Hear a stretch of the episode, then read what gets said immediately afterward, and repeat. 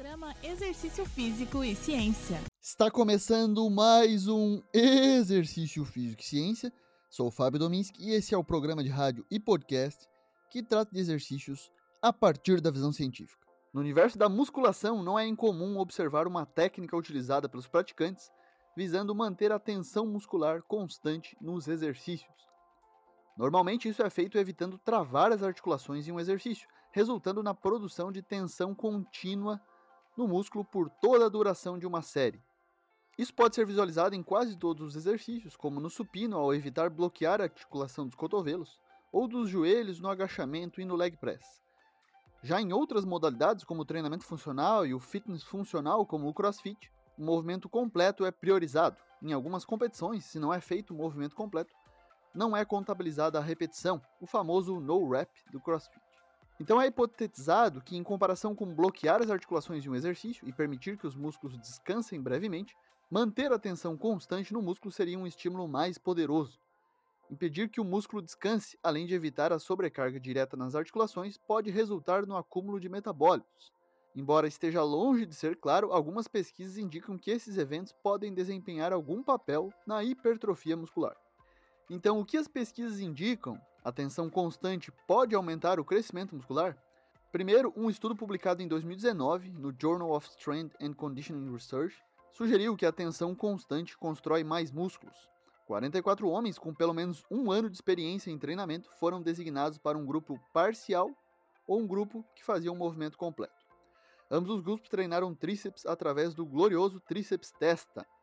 O grupo completo começou com os cotovelos em extensão total, baixando o peso até o ângulo máximo de flexão do cotovelo e depois estendendo de volta a extensão total do cotovelo.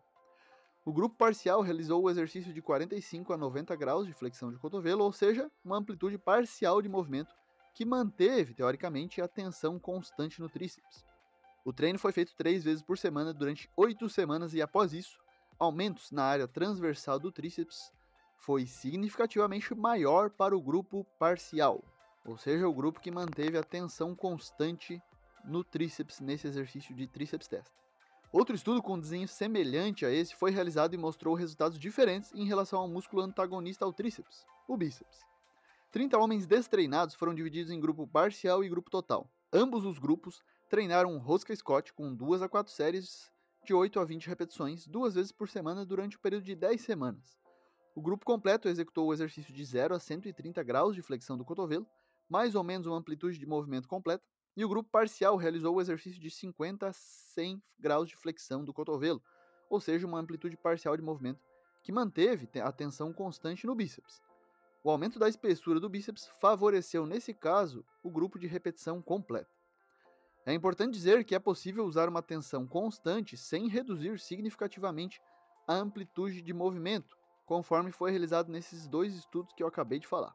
Outro estudo fez diferente, colocou 16 homens para treinar os mesmos 5 exercícios: agachamento, supino, puxada, o abdominal crunch, o abdominal curtinho no chão, aquele, e a extensão lombar, cada um por 3 séries com repetições até a falha.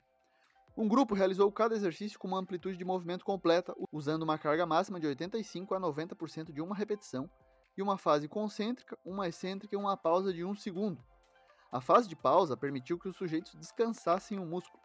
Com essas variáveis, esse grupo acabou realizando cerca de 8 repetições até a falha em cada série.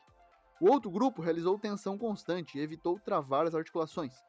Eles usaram uma carga menor, de 50 a 60% da carga máxima de uma repetição, e as fases do movimento concêntrica e excêntrica de 3 segundos, sendo que não houve fase de pausa. Foram realizadas também em torno de 8 repetições em cada série. Sobre os resultados, ambos os grupos tiveram aumentos estatisticamente semelhantes na espessura dos músculos treinados, considerando medidas no peitoral, no bíceps, tríceps, abdominal, nas costas, no quadríceps e nos isquiotibiais.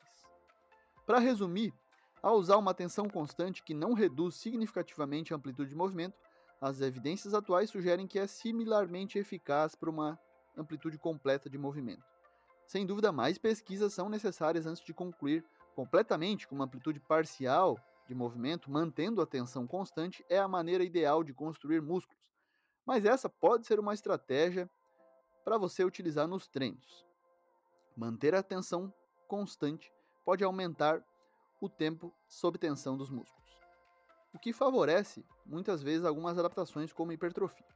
Esse foi mais um Exercício Físico Ciência. Lembrando que todos os nossos programas estão no Spotify, no Google Podcasts, na Amazon Music e no Apple Podcasts. Um abraço e até a próxima. Você ouviu Exercício Físico e Ciência com o professor Fábio Dominski, na Rádio Desk FM 91.9.